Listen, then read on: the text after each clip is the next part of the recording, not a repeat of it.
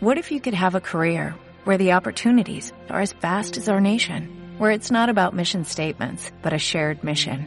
At U.S. Customs and Border Protection, we go beyond to protect more than borders, from ship to shore, air to ground, cities to local communities. CBP agents and officers are keeping people safe. Join U.S. Customs and Border Protection and go beyond for something far greater than yourself. Learn more at cbp.gov/careers. Este podcast es presentado por Bancoppel, el banco que quiero. 1954 millas dividen, pero también unen a nuestros dos países. Bienvenidos a Proyecto 1954, un podcast para hablar sobre la relación México-Estados Unidos. Conduce Enrique Perret.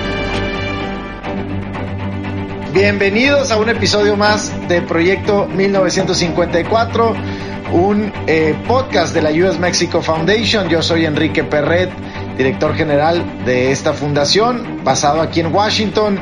Y hoy tenemos con nosotros a una extraordinaria artista creativa, México-americana, Arlene Correa Valencia. Y bueno, pues vamos a platicar con ella múltiples cosas. Hace poquito hicimos una travesura muy, muy padre con Arlene y con otros artistas. Estuvimos por allá en un viñedo muy cercano a los viñedos de Donald Trump haciendo unas, eh, pues poniendo algunas esculturas y algunos artes, eh, mucho que tiene que ver evidentemente con la migración, con la aceptación de los migrantes en Estados Unidos, con los derechos humanos.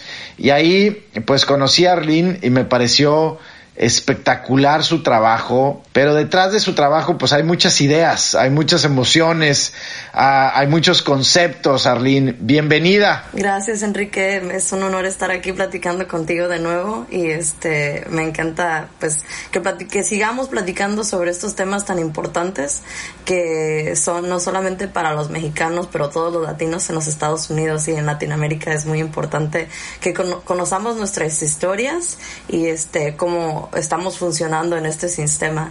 Arlene, empecemos, empecemos contigo. A ver, ¿quién es Arlene Correa Valencia? Eh, ¿Cómo llegaste a Estados Unidos? Eh, un poquito tu historia. Sí, claro. Pues yo este, nací en Arteaga, Michoacán, en México, y soy una de... Ahora somos cinco, pero éramos cuatro. Uh, entonces, pero cuando vinimos a los Estados Unidos solo éramos tres.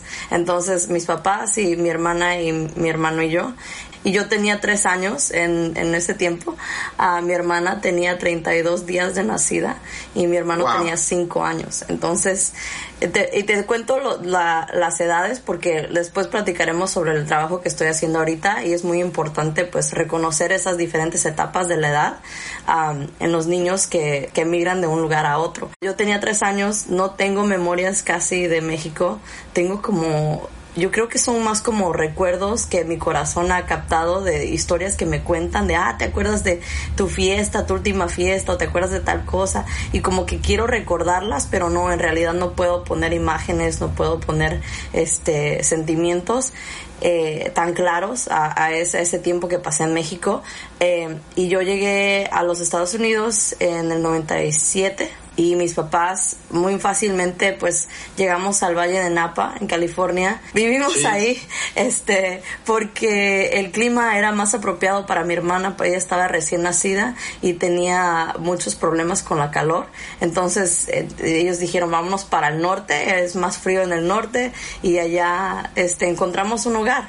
Y crecí este indocumentada en el Valle de Napa um, que para mí ha sido como una bendición porque eh, no solamente para mi trabajo y lo que hago, pero el Valle de Napa como un research study es muy interesante para mí porque uh, es el lugar más poblado de, de gente inmigrante, no solamente indocumentada, pero de gente, de inmigrantes que trabajan en agricultura. Y también es el, la, el hogar de la gente más rica uh, porque ahí está el you know, wine country, la comida, el vino, todo, todos los lujos que, que uno quiere darse, ahí están, pero los dos funcionan juntos y separados. Entonces, así, así es como veo mi vida, ¿verdad? Este, junta con la sociedad, hablo inglés, estoy educada, eh, me puedo tomar un vaso de vino con cualquier persona, eh, sentarme a ver el atardecer, pero al fin del día soy indocumentada y me siento más cercana a la gente que trabaja los viñedos, que no conoce nada del vino. Y entonces yo me siento como que soy, siempre estoy en un in-between. Sabes, ese término que dicen como ni de aquí ni de allá. Siempre me he sentido de esa manera. No fue hasta que Obama nos dio DACA que pude aplicar para la escuela de arte. Siempre me ha encantado el arte, me ha fascinado. Mi papá es pintor. Eh, y es muy muy bueno, pero él nunca tuvo una educación así apropiada o nunca pudo ir a la escuela. Entonces, para mí siempre ha sido como la responsabilidad de seguir su sueño, de ser su continuación, él me dice así que soy su continuación, y de hacer algo que él siempre quiso hacer. Ah, y para mí también he, descubrido que el arte ha sido como el lenguaje que nos ha conectado. Hay muchas dificultades eh, al llegar a este país, no solamente de dinero, eh, de la política y todo eso, pero como familia hemos sufrido mucho porque no hemos sabido navegar nuestra posición en este país, entonces la, la, estructura de la familia ha sido muy difícil. Yo creo que finalmente hemos llegado como a un lugar donde todos nos queremos, nos amamos, dependemos de cada uno en mi familia. Cuando llegamos a este país, tú sabes, los estreses de, de no saber si se va a pagar la renta, de dónde van a salir el dinero para los zapatos, los útiles de la escuela, el no poder tener una, una licencia de manejar, tantas cosas que ellos mis papás tuvieron que, sufrir, pues este, afectaron a la familia, ¿verdad? Y también la tradición de, venir de México, de no saber las costumbres americanas y todo eso. So, siempre me sentía como que me faltaba una conexión con mi padre y realicé que a él le encantaba el arte y si a mí me gustaba el arte íbamos a poder platicar. Like, literalmente íbamos a pasar tiempo juntos. Y de ahí me agarré y dije, no, yo voy a ser artista hasta el día que me muera porque esta es mi manera de hablar con mi padre. Y te juro que sí, así ha sido. Este, yo y él pasamos tanto tiempo juntos, nos perdemos en conversación, hablando de la tierra, del color, de cualquier cosa, pero es el arte fue la, lo que nos unió.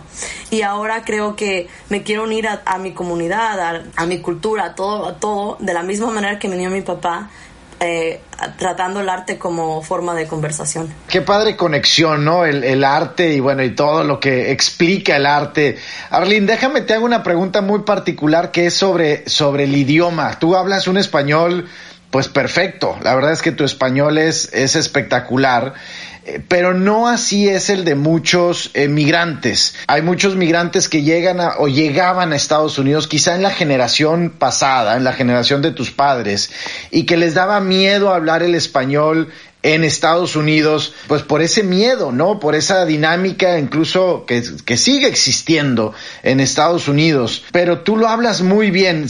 fue durante toda tu vida lo hablaste el español en casa, en la escuela. Nunca tuviste miedo a expresarte en español, eh, a que alguien te viera y te dijera, vaya, California y ahorita acabamos de ver los números del censo, ¿no? Del 2020. California tiene el 39.5% de hispanos, ¿no? Solamente por debajo de, de Nuevo México, de New Mexico, que tiene creo que el 43 o algo así. Pero aún así en California hay mucha gente que, que, ya no quería hablar el español, que prefería solamente el inglés. ¿Cuál, fue tu caso con el idioma? Sí, es muy interesante y sabes, ahora mismo estoy haciendo como no solamente personal research, pero también me, encanta el estudio, me encanta academia, me encanta leer, me encanta estudiar demasiado. No solamente es el idioma, mira, el idioma para mí es el principio, ¿verdad? Si perdemos el idioma, empezamos a perder la cultura. No que el español es nuestro idioma nativo, porque mi papá es indígena, entonces eh, llevamos otro idioma, pero ese sí ya está tan lejano que no, no, no lo voy a poder alcanzar yo. He tratado un poco de saber algunas cosas aquí y allá, pero eh, el español es la tradición, right? Es, es, lo que mis papás trajeron con ellos. Y este, a mí, me puse, específicamente a mí, me pusieron en una escuela de inmersión, so donde todo era de español. Yo estudié, si me preguntas con los meses en inglés, no los sé en orden, porque no me los aprendí en orden. Siempre era, cantábamos enero, febrero, marzo, abril, mayo, y me lo sé todo en español. Todo la fundación de mi educación fue toda en español y teníamos como media hora de inglés en la escuela. Entonces así empecé, ¿verdad? Y luego vas a la, voy a la casa y mis papás solo hablan español, entonces siempre fue español, español, español. Mis hermanos, ellos fueron a escuela en inglés, pero yo no sé por qué mis papás a mí me metieron el español y me dijeron, no, tú, y a veces mi papá este, cuenta chistes y dice, no, es que yo sabía que ella, ella iba a ser especial y lo necesitaría mucho. Entonces, este, eh, esos programas ya no existen, ya es muy difícil encontrar una escuela pública en California que ofrezca educación solamente en español con muy poco inglés. Y yo creo que mi inglés, pues mi, inglés está bien porque al llegar a la middle school, eh, como que todo cambió, ¿verdad? Ahora era solamente inglés y una hora de español.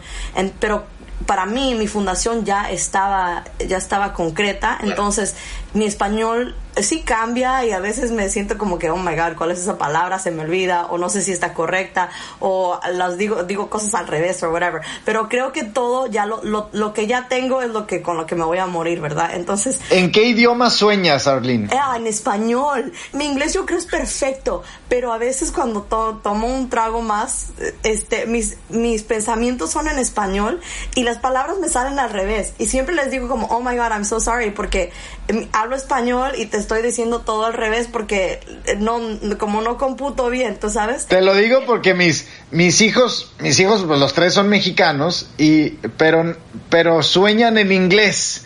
¿no? Se pelean en inglés en, en, sus sueños, tienen pesadillas en inglés y a mí me da un poquito de, de cosa y digo, bueno, es que sus fundamentales están en inglés, ¿no? Hablan muy bien español y fomentamos mucho el español en casa, pero, pero alguien me decía, mira, si sueñan en inglés, ya es porque sus fundamentales están en inglés.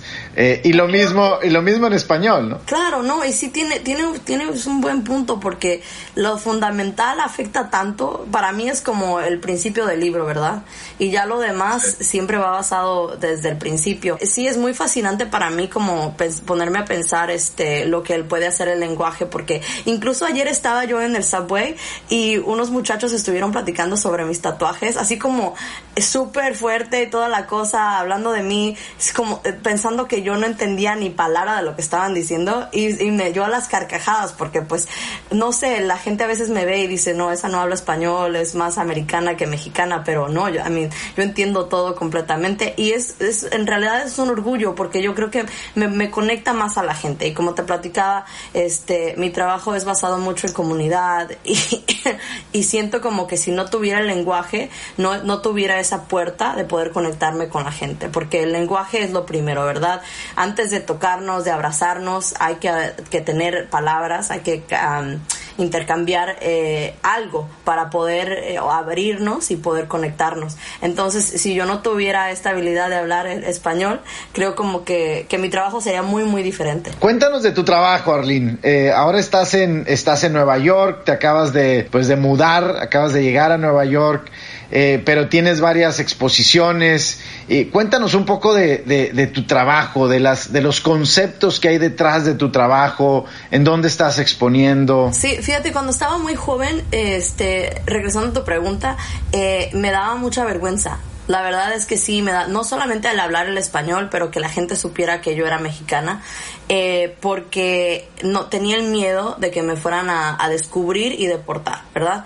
Entonces es un miedo que he trabajado muy difícil para quitarme, porque aún en día tengo miedo de deportaciones, tengo miedo de sufrir consecuencias. Con lo de DACA cada día no lo quitan, no lo dan, es como, es un, es un yo-yo que no para, ¿verdad? Entonces, este, el, el, ser tan abierta de mi estatus tomó mucho, mucho, mucho trabajo. Y fue en el 2017 que yo dije así como decidí bien, dije, ok, me voy a agarrar de esto porque es lo que más creo en mi alma. si en mi vida no hago nada, voy a luchar por esta, por, por hacerle entender a la gente quién somos, quién es mi papá, quién soy yo y por qué me trajo a este país, ¿verdad? Y fue como una eh, como un momento donde yo dije, ok, lo voy a hacer y sé las consecuencias de esto, ¿verdad? Sé que me puedo arruinar toda la vida, que la gente me va a odiar, me van a mandar hate messages y toda la cosa, pero luego dije, el hacer visible a mi papá es lo máximo, esa es mi meta en mi vida y este, haría cualquier cosa, tomaría cualquier consecuencia consecuencia por eso.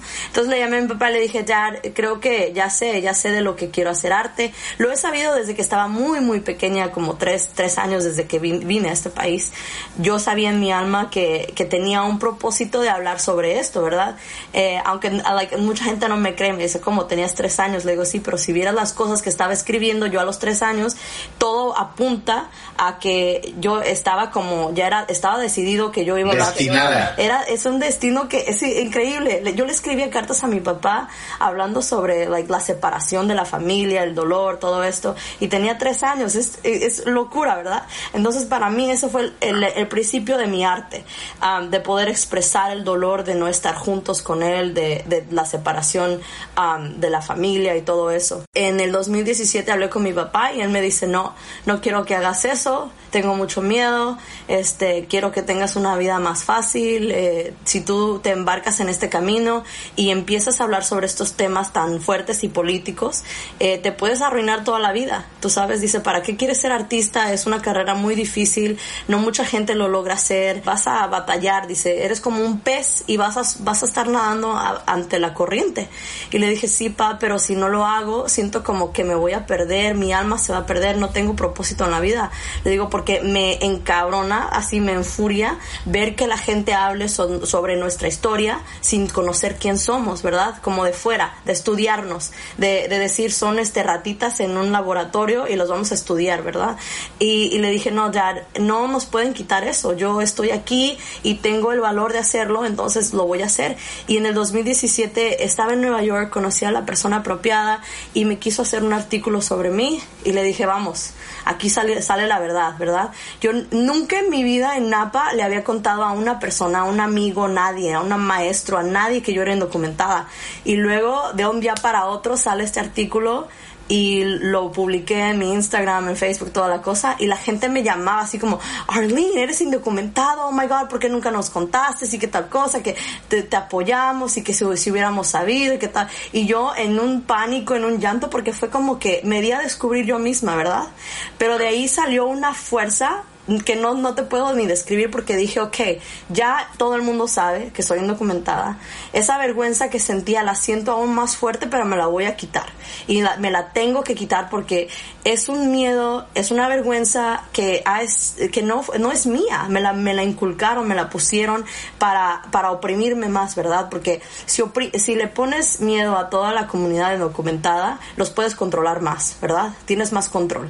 Entonces, mi trabajo siempre ha sido maneras de estudiarme yo misma, de estudiar mi historia y de, hacer algo bello o hermoso que nos dé este como un momento de reflexión donde nos, ah, ¿cómo se dice? Como donde nos veamos como lo, lo que somos, right? Resilient, fuertes, este, honorables, uh, honestos, trabajadores. No una obra donde nos veamos y digamos, ay, pobrecitos, sino que, que, qué mala onda, este, los indocumentados pobrecitos sufren mucho. Porque eso ya lo conocemos, ¿verdad? El, el media y todo eso siempre nos cuenta, ay, que los indocumentados están pasando esto y que no sé qué, que locos. El, el mundo ya sabe que la tenemos difícil, pero nunca nos vemos reflexionados así como para celebrarnos, para celebrar nuestra cultura, nuestro lenguaje, nuestro trabajo, este, las cosas más simples de la vida, no lo tenemos en, en, arte visual. Entonces, este, ese es como mi punto en, todas mis obras, es poder crear un momento donde yo me sienta feliz con quien yo soy. Y siempre ha sido, ah, todo empieza conmigo, aunque a veces mis pinturas no son de, de mi cuerpo o de, you know, de mi figura, porque utilizo, utilizo mucho a la comunidad y gente que yo creo se merecen estar en una pintura, eh, siempre empieza conmigo, aunque sea una pintura de mi padre, es, es, es una reflexión de mí, ¿verdad? Porque yo tengo que entenderme yo misma súper bien para que la gente se pueda ver reflexionada en, en, cualquier figura, ¿verdad? No tiene que ser un hombre, una mujer, whatever. Porque si lo entendemos en, en la cosa, en, en, este, como la base más simple, es lo más poderoso. Entonces, eh, ya tengo tiempo haciendo estas pinturas que son de textiles, donde he como rompido y cortado la ropa de mi familia y vuelvo a hacer figuras ah, de padres con hijos que se están moviendo en un espacio negro. Entonces la tela es negra, eh, las figuras están hechas de, de ropa sucia, you know, ropa usada, que tiene significado muy importante para mí porque es de mi familia. Y soy muy espiritual en ese sentido, que, que pienso que todos los textiles llevan como una carga, ¿verdad? Mi familia ha sudado, ha amado, ha sufrido en esta ropa, entonces toda esa obra lleva esas emociones, lleva ese dolor y es muy importante para mí que no sea ropa así como que compré en una tienda o cualquier cosa porque eh, no tiene esa conexión conmigo. Y es, estas obras este, son reflexión de, ese momento en el 97 donde llegamos a este país. Entonces son muchos papás, mamás eh, eh, con sus bebés, muchos muy chiquitos, ¿verdad? Te digo que mi, hermana tenía 32 días de nacida, entonces ese mes es como muy importante y simboliza mucho para mí, porque esa conexión con el niño yo no, no la tengo, no puedo tener hijos, entonces este eh, nunca en realidad había entendido el amor, el sacrificio que hay que tenerse a un hijo para poder tomar la decisión de llevarlo a otro país sin, sin saber las consecuencias, ¿verdad? Sin saber qué va a pasar. Y como muchos otros em, sabemos que cruzar la frontera es muy, muy difícil. No todos llegamos. Este, y desafortunadamente muchos niños y adultos mueren, ¿verdad? Entonces me he sentido como, también he estudiado este término que se dice survivor's guilt como, ¿cómo se dice? ¿Cómo lo explico? Eh, sentirse como culpable de haber llegado, ¿verdad? Culpable de, de tener... Haber sido uno de, de, algunos solamente algunos. que llegaron. Claro, entonces este tengo mucho de ese sentimiento uh, y por eso siento como la responsabilidad de hablar sobre este tema, porque yo sí llegué, yo no, no morí, este, sí llegué, entonces cómo no aprovecharse de eso, ¿verdad? Cómo no tratar de hacer algo para entender, en, eh, darle a entender la gente, a la gente el sacrificio que se toma. No puedo tener hijos, entonces mi hermana tuvo una niña hace dos años casi y este, en, en el momento que esa niña vino al mundo, empecé a llorar así como si se, como si se hubiera muerto alguien, ¿verdad? Y fue la primera, cuando la tuve en mis manos, la, la, la, tenía ahí, estaba tan pequeñita, te juro que dije, ok, ahora entiendo, ahora entiendo lo que mi papá sintió cuando tomó esa decisión, porque me quiso tanto de la manera que yo quiero a esta niña, que la haría lo que fuera en el mundo, le daría el mundo, la llevaría a donde tuviera que llevarla para darle una oportunidad a que tuviera una vida mejor. Y, te juro que no fue hasta ese momento que yo dije, ahora, ahora puedo hacer esta obra, ahora puedo empezar a hablar sobre la conexión de un padre a un bebé, a, un niño de cinco años, tres años, eh, porque no, no tenía ese entendimiento, ¿verdad? Ese amor no lo conocía y mi, mi, este, mi sobrina es lo más cerca que tengo en la vida de, de tener un bebé que sea mío. Uh, ella se llama Aileen. So, yo soy Arlene y ella es Aileen. Habla el español perfecto también. Es, es mi, mi, mi, hermana ha sido también muy este, así militante de, de decir vas a hablar español.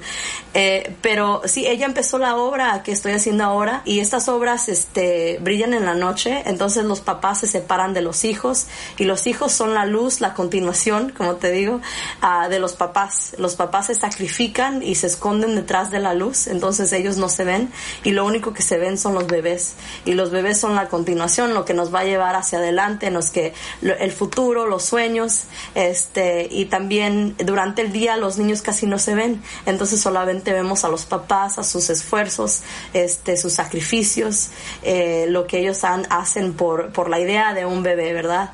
Y, y, todo regresa a ese momento donde nosotros llegamos a este país a esas edades. Entonces para mí es muy es como un círculo que estoy empezando a cerrar verdad de, de poder empezar a platicar sobre el, el, principio de mi migración y cómo llegué a este país y el sacrificio y el amor que mis papás nos han tenido a través de, de mi sobrina. Entonces es como para mí se me hace muy bello porque son tres generaciones muy diferentes pero todos tenemos nuestro lugar en esta historia Proyecto 1954, el podcast con Enrique Perret. ¿En, ¿En, dónde tienes tu obra ahorita, Arlene? ¿Estás exponiendo en algún lugar de los Estados Unidos? ¿En, en dónde lo podría ver alguien que, que, quiera conocer tu obra? Sí, ahorita fíjate, e, esas obras uh, no las tengo en ningún lugar, pero voy a abrir eh, una exhibición que le puse Invisibles en la oscuridad en el Trout Museum of Art en Wisconsin en noviembre 18. Okay. Entonces, este, esa e, es, va a ser súper padre porque van a pintar el museo negro, eh, todo va a ser súper oscuro para poder ver esa separación súper, you know, front head on, que, se, que sea súper este, fuerte. Acabo, ayer recibí noticia de que también mi obra va a estar en Untitled, en la, en la feria en Miami, um, en diciembre. So, creo que es de noviembre a diciembre 4, algo así, no me acuerdo. Pero uh, vamos a estar ahí y estamos esperando también un permiso para ir a México y ojalá todo se dé y este tendré una exhibición en Puebla en enero entonces esa, esa está como más pendiente, depende todo de, de, lo que digan ahí los amigos de migración, pero si me dan la oportunidad de salir, ahí estaremos en Puebla. Entonces noviembre Wisconsin y noviembre, diciembre Miami y ojalá en enero en Puebla. Es padrísimo, vaya, yo tuve la oportunidad de ver eh, parte de esta obra ahora en Charlottesville que, que pudiste traer y esta pues la, evidentemente la luz, la oscuridad, que la separación de los niños de los padres a través de un pues de, de, un arte plástico, de una, de una pintura, es padrísimo, la verdad, pues felicitarte por eso, increíble. Y también me gustaría preguntarte, tú has construido esta, esta frase de somos visibles o de no somos invisibles. Y lo has puesto en, en playeras y en, en paredes, lo veo en tu Instagram, estas paredes pues luminosas o eh, fluorescentes de pintura muy llamativa, que son estas pues también estos materiales que utilizan mucho en el campo, los agrícolas, pues para verse, ¿no? Para que los vean a veces los, los tractocamiones, las camionetas que van pasando por los caminos, los trabajadores tienen que llevar algo, algo que brille en la oscuridad y tú has utilizado también eso como un lenguaje. Cuéntanos de esa frase, ¿no? Sí, pues es súper interesante y me encanta contar esta historia porque fue tan orgánica, fue tan perfecta en, cómo sucedió. Eh, como te digo, yo crecí pues en el Valle de Napa y cuando tú vas pasando así en la noche por, por los viñedos, este, solamente ves esos puntitos amarillos y anaranjados que son los colores chillantes, los colores de construcción ¿verdad? Para ser visible. Entonces, en, la noche, eh, como yo soy una persona muy visual, en la noche los tractores aluminan todo el, todo el viñedo, pero solamente una porción. Entonces se ven como estrellitas así que chillan en la noche de, de estos dos colores. Y este, en el 2017 empezaron unos incendios muy fuertes en, en el norte de California y para mí me di cuenta que tenía que contar la historia de cómo la gente del, del campo este, que trabajan agricultura tuvo que sufrir sobre, sobre esos tiempos, este, siguiendo trabajando en condiciones que no eran este, apropiadas para respirar, para trabajar, y menos para trabajar. Imagínate, la gente que trabaja piscando, es, ellos corren millas cada noche, ¿verdad? Y entonces corriendo y inhalando todo este humo, súper terrible. Ahora hemos visto este, problemas respiratorios con la gente del campo, todo eso.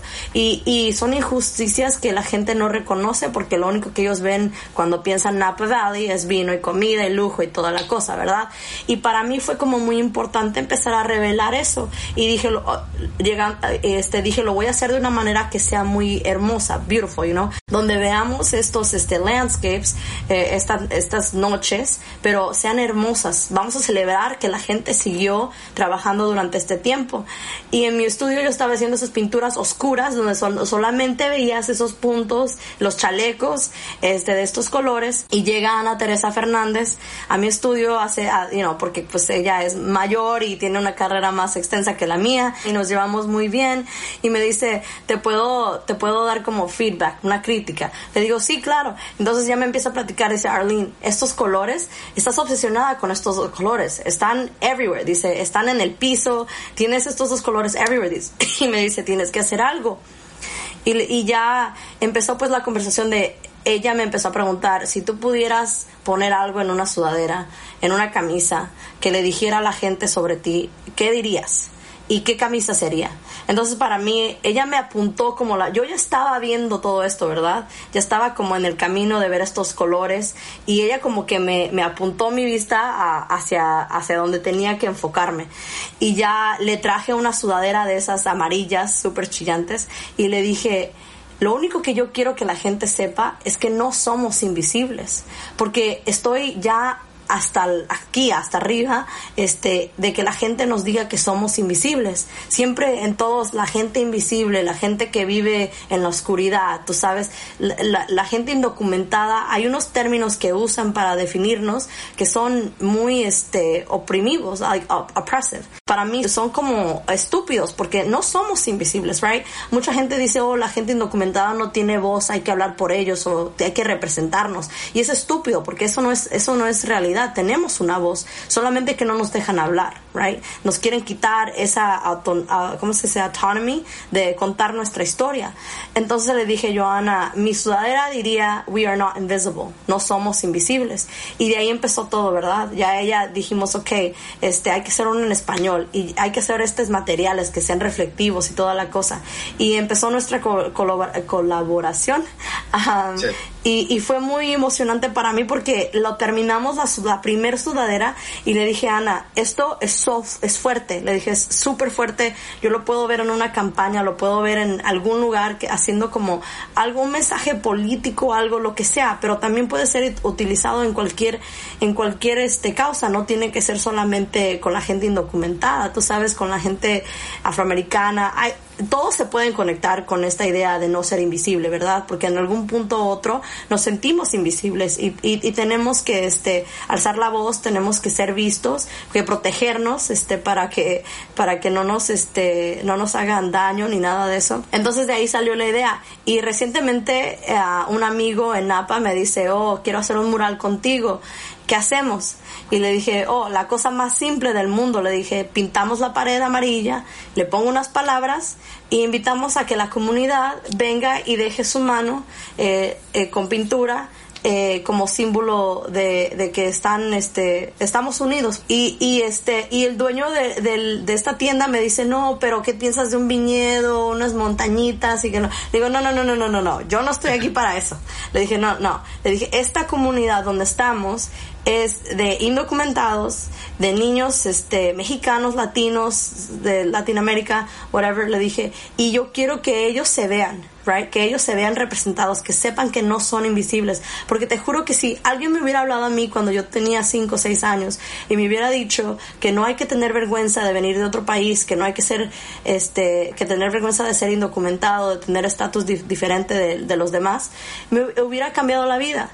Entonces, la, eh, puse en, en español, lo, lo, hice a propósito en español, solamente el mensaje de somos visibles en la pared, porque la comunidad ahí es, es latina y no hay punto de hablarle a la gente blanca, porque no, en ese momento, en esa, en esa calle, yo quiero hablarle a la gente latina, right? No, no quiero que la gente blanca, eh, no es para ellos, ¿verdad? Es para los latinos de, de, esa, de esa comunidad. Y te juro que fue tan hermoso, oh my gosh, fue la cosa tan linda eh, y fue tan simple y todo sucedió así bien orgánico. Entonces ha sido ha sido muy padre poder este tomar este mensaje y verlo existir en diferentes formas verdad en las sudaderas en este hemos puesto billboards ahora este mural eh, y estoy intentando a ver si puedo hacer un mural aquí en Nueva York porque creo que también sería muy muy importante tenerlo en nuestras comunidades latinas aquí y que la gente pues también pueda participar y ser parte de algo más grande. Arlene let me let me switch to English and let me let's let's close this episode, this podcast with your um, ideas around DACA, right? Um, you are a member of the of, of DACA, and and right now for me it's just it's just incredible, Arlene, that in U.S. there are something around nine, nine point two million of vacancies right now from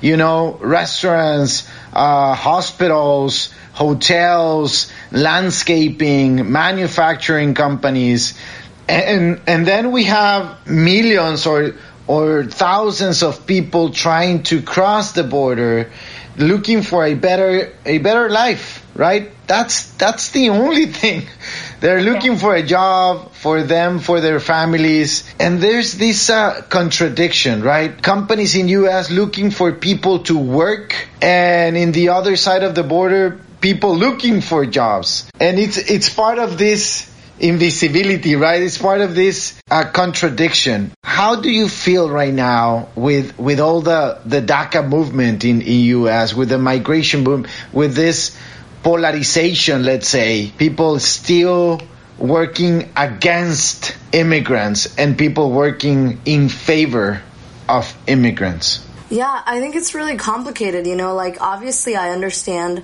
um, because that's why my family came here, right? We came here looking for a better opportunity. We came here searching for a dream um, or the thought of a dream. It wasn't even a dream. There was never a dream. It was just the thought that we could have a dream that brought us to this country, right? And so when I see images of people in caravans trying to cross the border or get, you know, wanting to come here, I know that they come with difficulties much greater than the ones we were fleeing, right?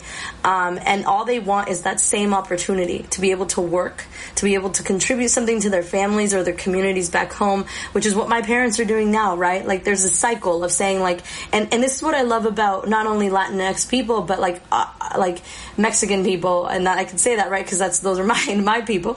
Um, but there's this idea that like, or at least my family has this idea that if I have something, I will share it with my neighbor, right? Like if I make wealth in the US, I will send it back or I will do something to contribute back to my my like little hometown or whatever, right?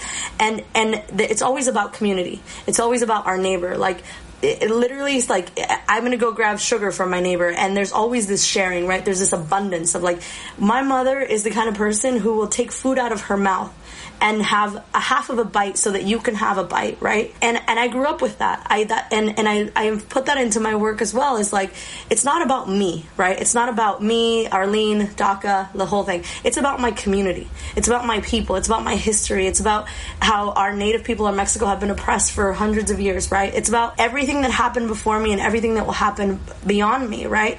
And and it's about wanting to create something that is a continuation for my niece, for my grandchildren, her grandchildren. And I think that Americans lack that. Americans don't have that, right? They, they're very self-centered. It's all about them. It's all about how can I get wealth? How can I get richer? How can I have a better car, a better house? How can I outdo my neighbor, right? And that's so different than saying, how do I help my neighbor? Even when I have nothing, I'm willing to give up everything so that my neighbor, my community, they can have more, right? So that we together function as one. And I think about this, this analogy a lot in the sense that like native people, when the child was born, it wasn't a, a, mother's child or a father's child. It was the community's child, right? It was a unit. It was everybody worked together so that that child would be a, a functioning member of the community and would contribute something positively, right? And we don't do that here in the U.S. We are so self-centered that it's all about our personal success, and and we're lacking that, right? And that's why we see policies like DACA go back and forth, right? One day I have DACA, the next day I don't have DACA. One day I'm like I'm fine at my job the next day I'm like, I might get fired and not have to, you know, not be able to pay rent. Um, will I have a driver's license next week? Like, it's literally back and forth. And it goes back to this idea that people don't really care about us. People don't really care about what happens to us. A friend of mine once described it and said, you know, you are a token. You are like, um, I don't, I don't even play chess, but you're like a chess piece, right? And you're being moved in all of these directions because some, the people in power want to use you. You, they don't care about you. And that's true. They don't care about us. We are just a move to get to what they really want, right? And that's so unfortunate because it comes at the cost of thousands and thousands and hundreds of thousands of lives. It's not just my life. It's whoever's waiting at the border right now with their children, with their 32 day old daughter or son, you know? And, and that's so frustrating. I'm angered at this, right? And then we see the signs that like there's a ton of work. In New York City, everything's empty. Every restaurant has a hiring now, right? And look, I'm, I'm DACA. I have a social. I have a work history and I can't get an apartment right now. And, and I've been crying for the last week and stressed out because I'm like, how do people live in New York City that are like me, that are undocumented, that are in worse, worse positions than myself, right? How do you even get a place to live if I can't get a place to live? And, and no, nobody wants to give me a, an apartment here because they're like, oh, you're undocumented, you're an artist, you like, we don't know what, what's happening with your status, right? And, and like, this is, and here's the thing is like, our people, they make it work if you if 16 people have to live in a two bedroom they make it work right yeah. and and we always make it work and i know for a fact that if we were able to ha- get those positions in those restaurants and whatever what whoever's hiring right now we would but we are not allowed to we are physically we have barriers i have barriers right now that i'm facing with my living situation right?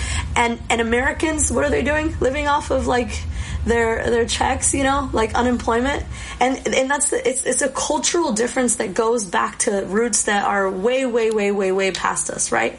Um, but we have to understand them in order to know what's happening because we're living at the surface, and these issues about migration and labor and um, the policy that, that that are affecting us up here are deeply rooted in our history, and I think that we have to like really dive in and try to understand um, what has happened before us in order for us to understand why we are here today. Arlene, qué rica manera de cerrar el podcast. Vaya, tus ideas, la verdad es que me hacen, me hacen pensar mucho este sentido de comunidad y la diferencia que existe en, en pues en, en, en nuestras culturas, ¿no? En las culturas latinas, en la cultura americana. Eh, y vaya, vaya que necesitamos un liderazgo aquí y allá que realmente nos, nos ponga, eh, que ponga a las personas en el centro, que, que, que, solucione muchas de las problemáticas que están aquí, ahí afuera, ¿no? Gracias por tus palabras, Arlene. Em, ojalá, ojalá y hagamos algo, alguna otra travesura juntos en arte, en, en, escribir. La fundación está aquí para, para ustedes y aprovechémosla. Tuvimos a Ana Teresa también aquí en el podcast hace, hace un par de meses, eh, espectacular. Y bueno, pues lo que están haciendo juntas de hacer visible lo invisible es, es espectacular. Muchísimas gracias, Arlene. Muchas gracias a ti por tenerme y pues por platicar conmigo. Ahora me siento tan emocionada este, de, tomar notas y seguir haciendo trabajo y de seguir este, con esta, esta lucha que no termina. De eso se trata. Muchas gracias. En la relación quizá más compleja entre dos países, encontraremos temas de talento, comercio, seguridad, finanzas, energía, frontera, migración. Esto es Proyecto 1954, el podcast. Este podcast fue presentado por Bancoppel, el banco que quiero.